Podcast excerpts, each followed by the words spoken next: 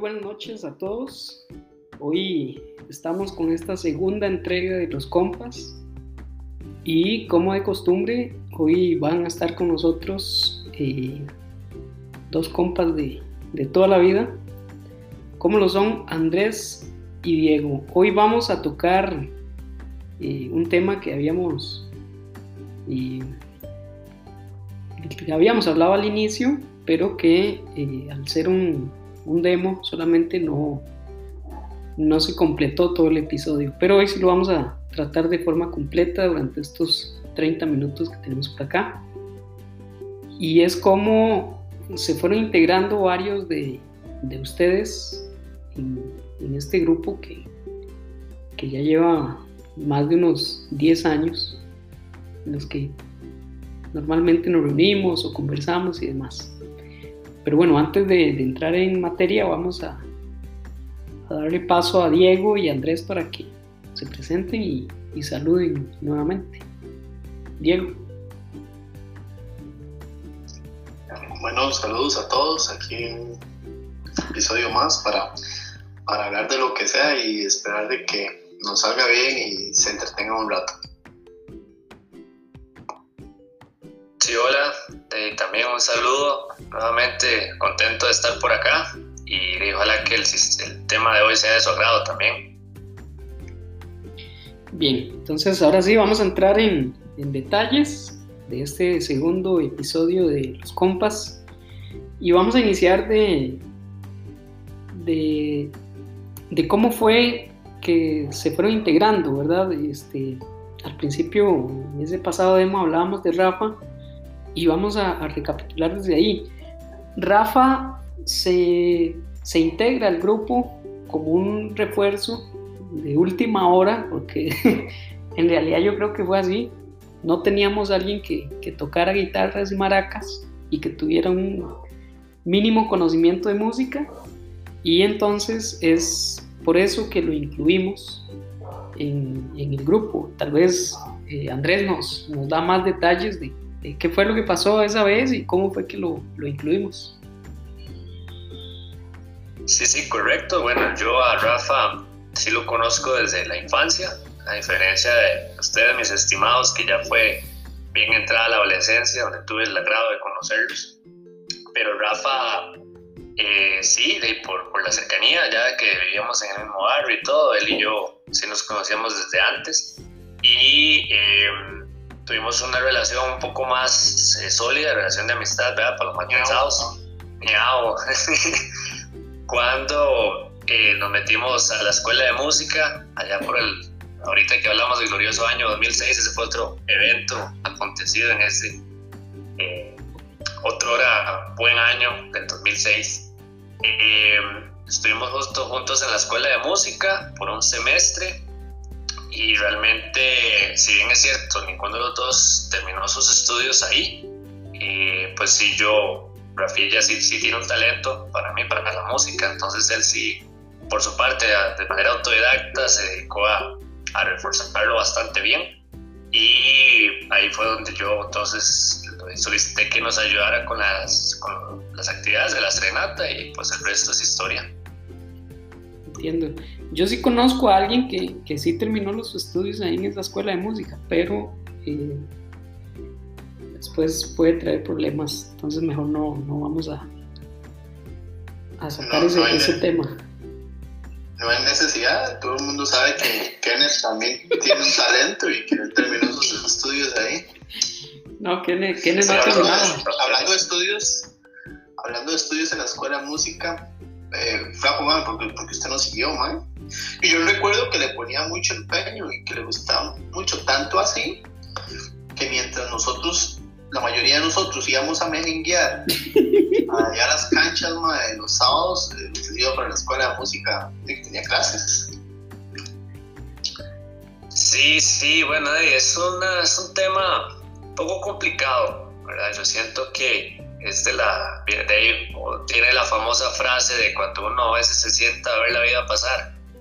Eh, yo en su momento, bueno, sentí que tenía una carga de, estudio un poquitillo más complicada, que eso sí, no le voy a quitar el mérito a Rafa, obviamente, pero Rafa sí terminó su bachillerato por madurez, entonces él, digamos que tenía un poquito más de flexibilidad con respecto a horarios para practicar y todo, porque es que, contrario a que la gente piensa, la escuela esta de música, para los, los que nos escuchan y tal vez no saben, es la escuela municipal, creo que es que se llama, de, música de Tres Ríos o de la Unión. Y, o sea, realmente eso no es una academia, ¿verdad? No es la famosa academia, mira, te enseñamos a cantar y a, a ahí en un mes, tres meses, o sea, no. Realmente sí, si usted se baja los cinco años, que es más o menos lo que es el plan de estudios, salís como un técnico en música. Con todas las de la ley hasta puedes ir a, impartir clases si llegas a entrar al MEP, por ejemplo. Entonces, eh, era, era un reto bastante grande el, poder dividir los estudios regulares eh, para nosotros, que si, estudiamos en el técnico y, salíamos un poquito más tarde que el resto de la gente.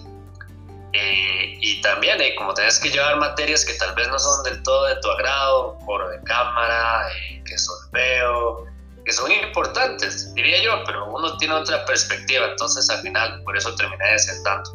¿Y qué instrumento era el que tocaba ahí? ¿O el que estaba estudiando? El güiro. Mm. Háblamelo. No, eh, no, de, hecho, de hecho, no, perdón, de hecho sí es el güiro.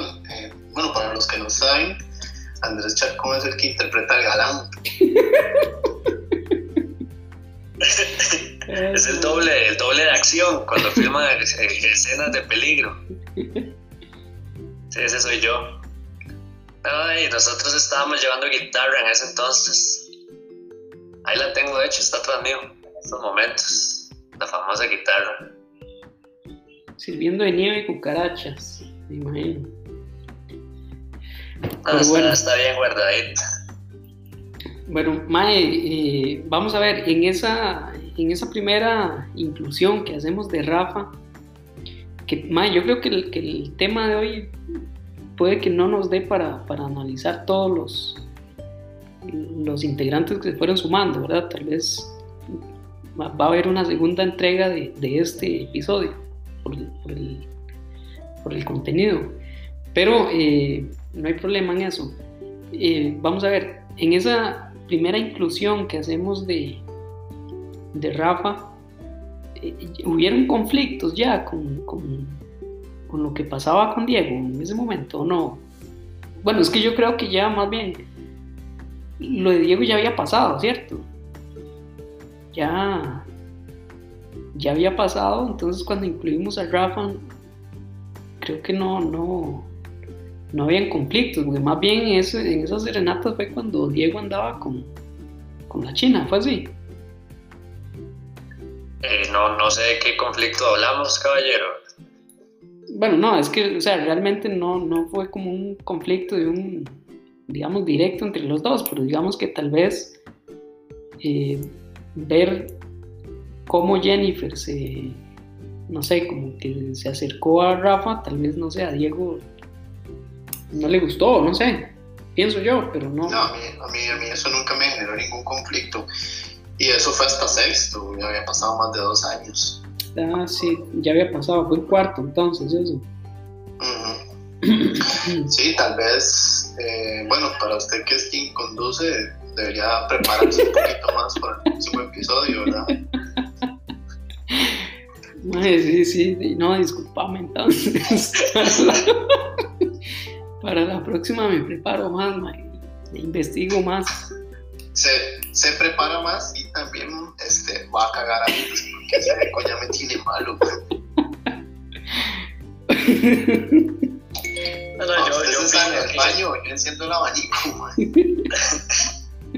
yo, yo opino que, que, realmente es una lástima, ¿verdad? Que, que las miembros femeninos, femeninas de, la clase no pues, se hayan distanciado porque con todos esos altibajos yo siento que en términos generales hemos mantenido una relación bastante sólida y, es a veces como una, onda de, de, buscar una explicación, pero realmente el hecho de que ellas se distanciaran es una cuestión que tal vez uno le pueda atribuir nada más como al paso de los años y al cambio de metas y de perspectivas de cada uno. Como por ejemplo con Manuel, y Manuel no, no es que esté, sea integrante femenino, obviamente, pero eh, Manuel sí cambió su perspectiva de vida, él ya tiene su negocio propio y, pues, tiene otro panorama, ¿verdad?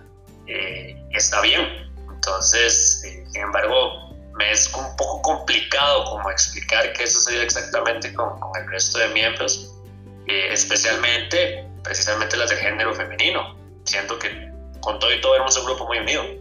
Sí, y no, y de hecho, este, yo creo que sí va por ahí, por, otros, otras metas, otros enfoques de cada uno, por eso se hayan distanciado.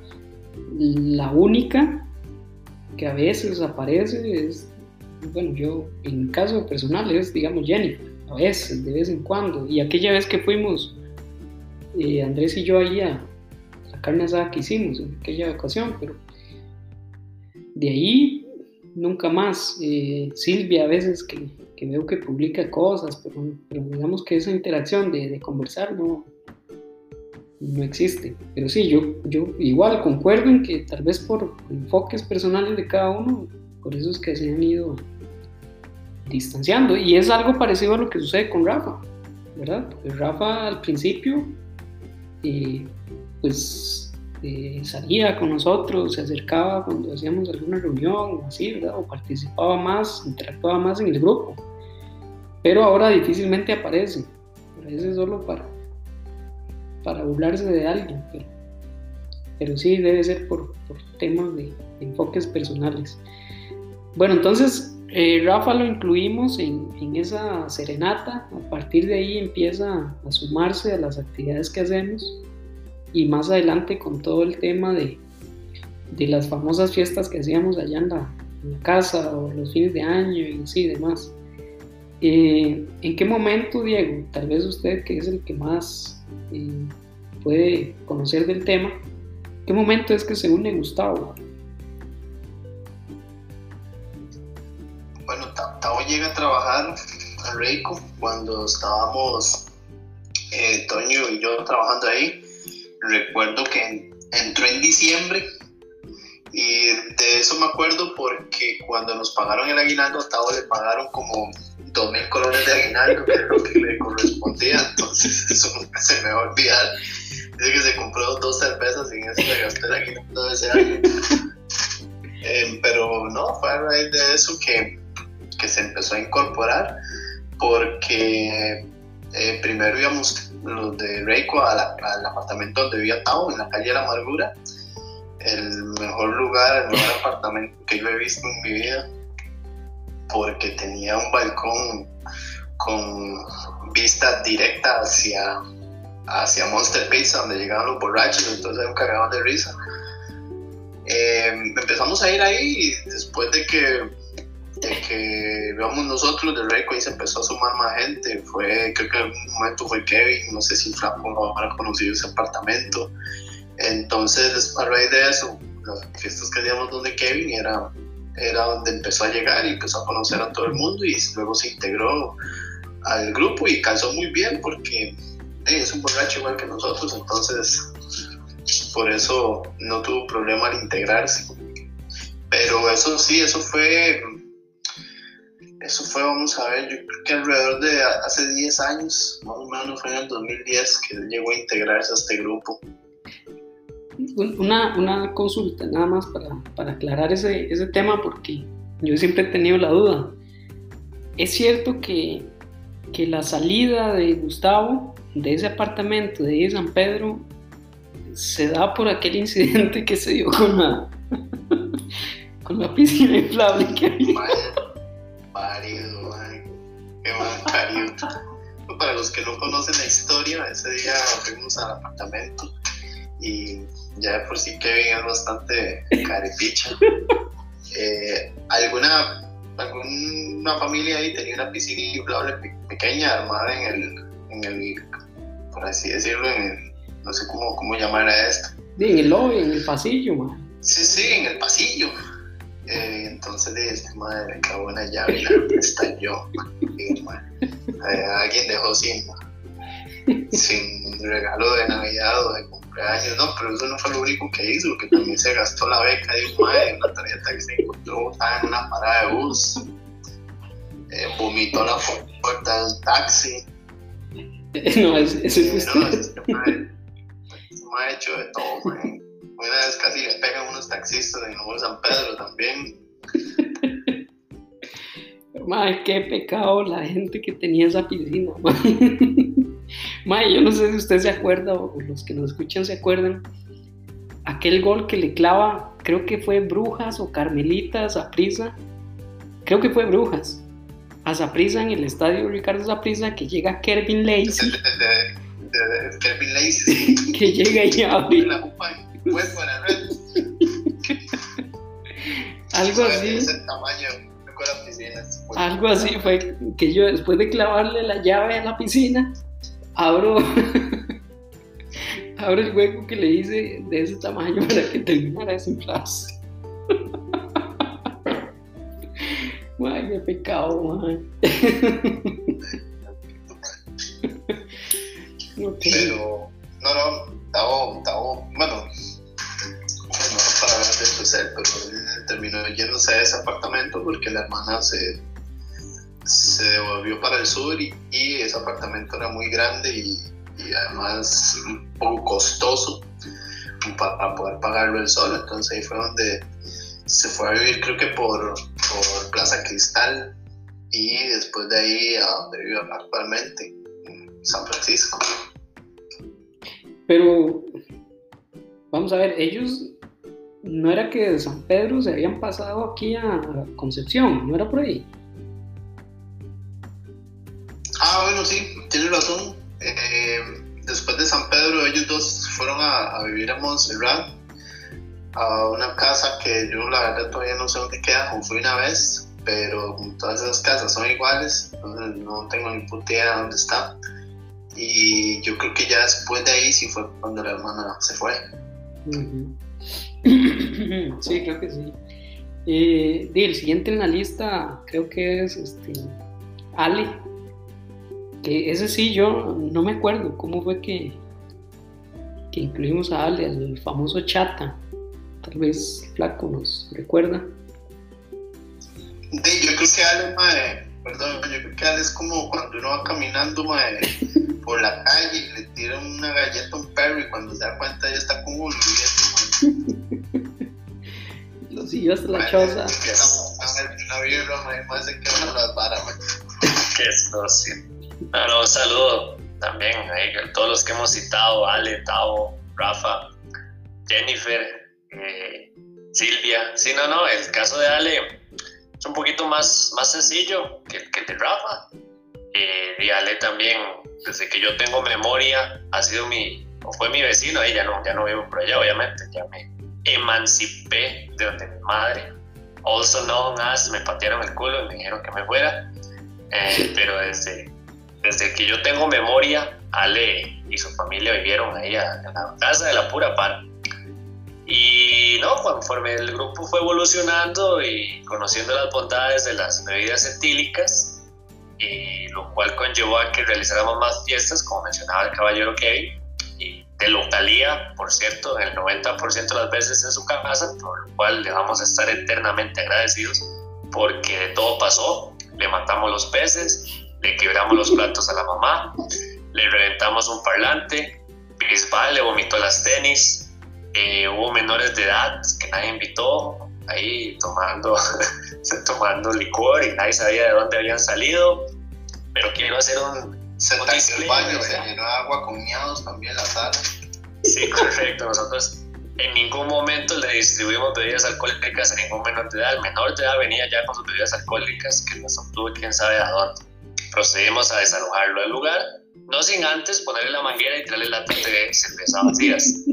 Eh, sí, correcto, el incidente del baño, también cuando... eh, Cuando nuestro Rafa le pateó los, cuando Rafa le pateó los parlantes a Manuel.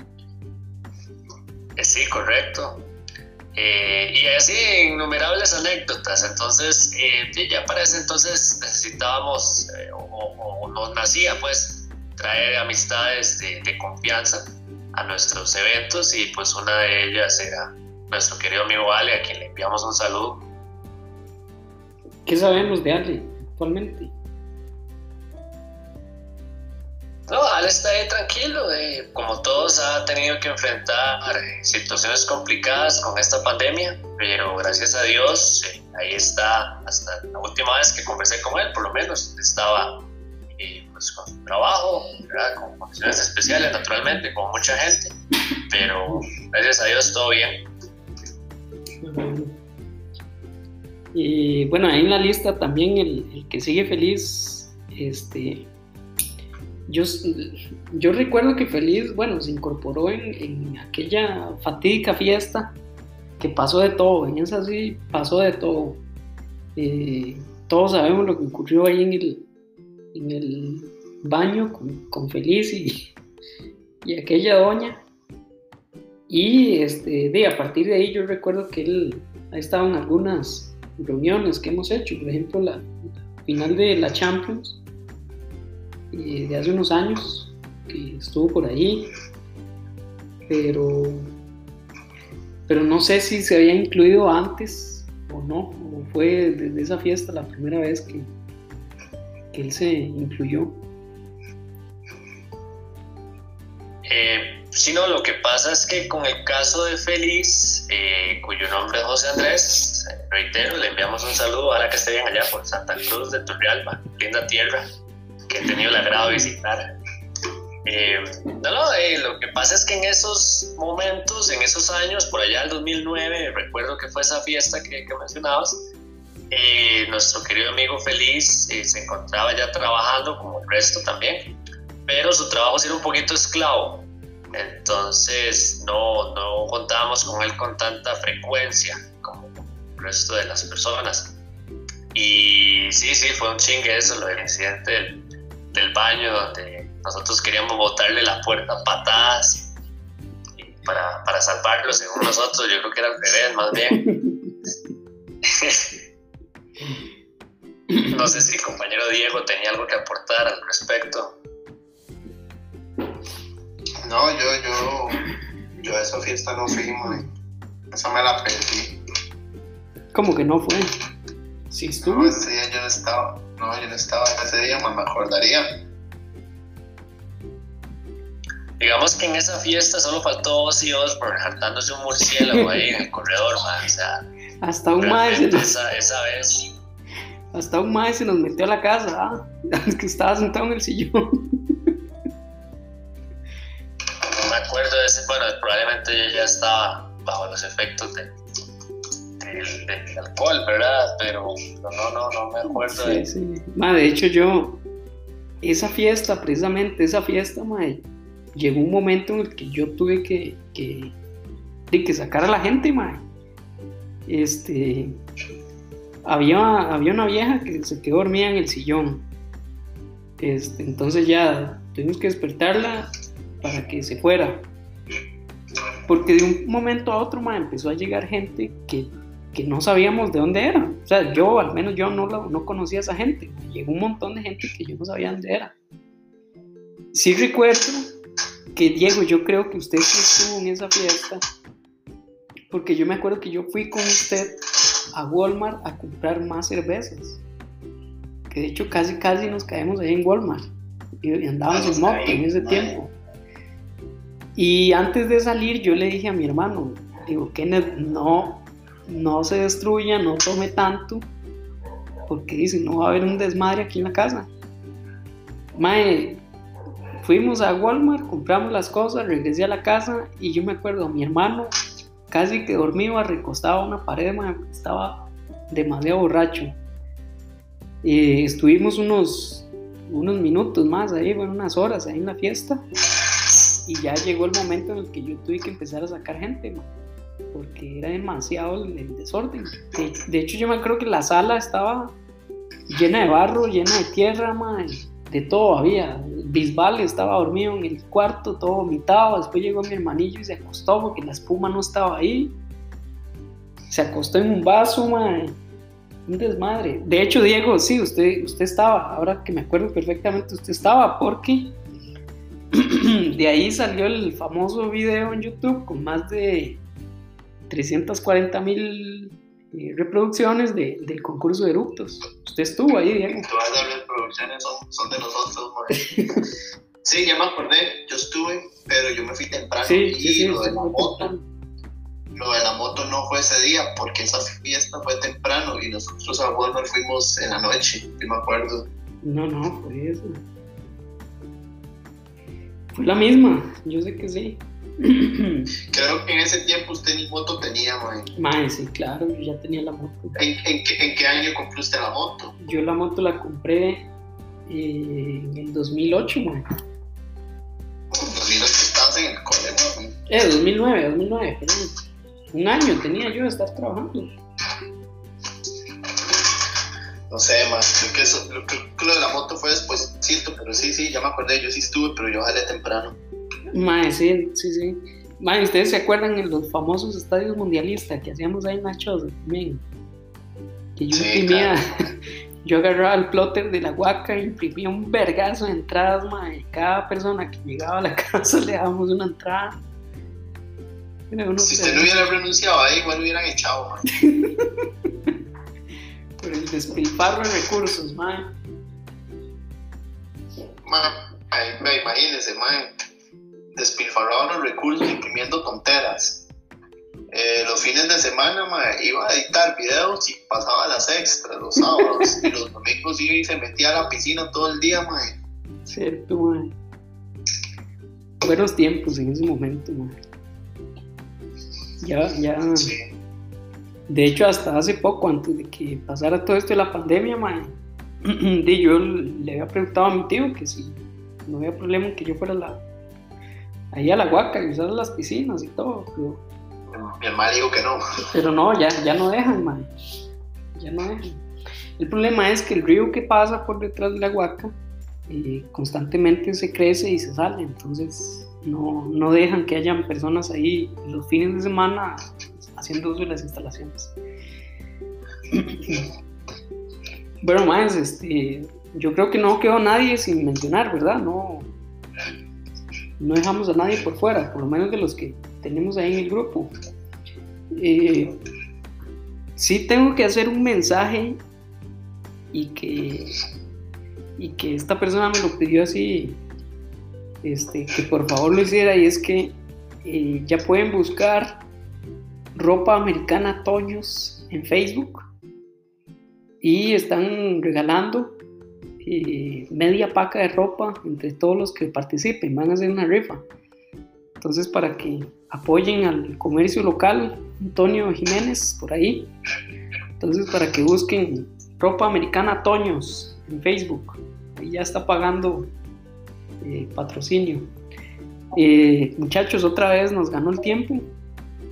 Eh, pero podemos tal vez ampliarlo más en una próxima entrega.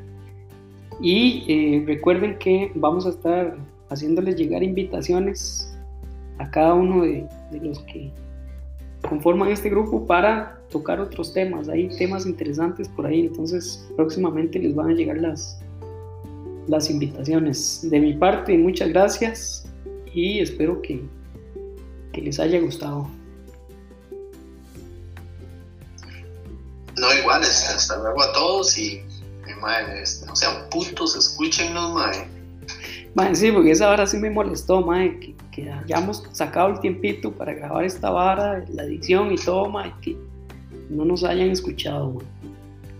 Flaco, un minuto nos queda. Eh, no, reiterar de nuevo el apoyo, agradecerles a todos, ojalá que, que sea de su agrado y, y, que en próximos capítulos podamos contar más anécdotas o tocar otros temas. Listo. Buenas noches a Ahí todos. nada más un, un último, me- un último mensaje. Eh, si llegamos a las 5 reproducciones en el próximo episodio, contamos la historia cuando Toño pa- pateó el portón del laboratorio 4. Listo.